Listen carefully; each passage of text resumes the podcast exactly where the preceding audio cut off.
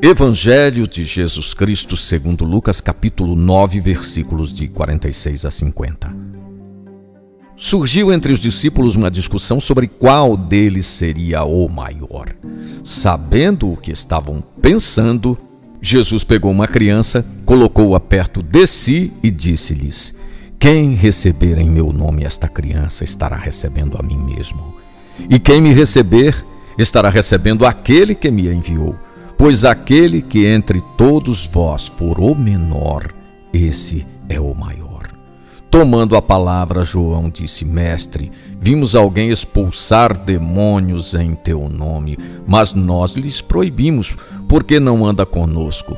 Jesus respondeu: Não o proibais, pois quem não é contra vós está a vosso favor. As portas de entrada do reino de Deus são estreitas e só podemos passar por elas pela graça divina. As categorias humanas exaltam os mais poderosos, os mais ricos, os mais bem-sucedidos, os mais inteligentes. Esse modo de proceder não serve como porta de entrada para o reino. Para compreender a mensagem de Jesus, precisamos mudar nosso modo de pensar a respeito do poder Enquanto persistir entre os discípulos o desejo do poder que domina, não haverá possibilidade de construção do reino.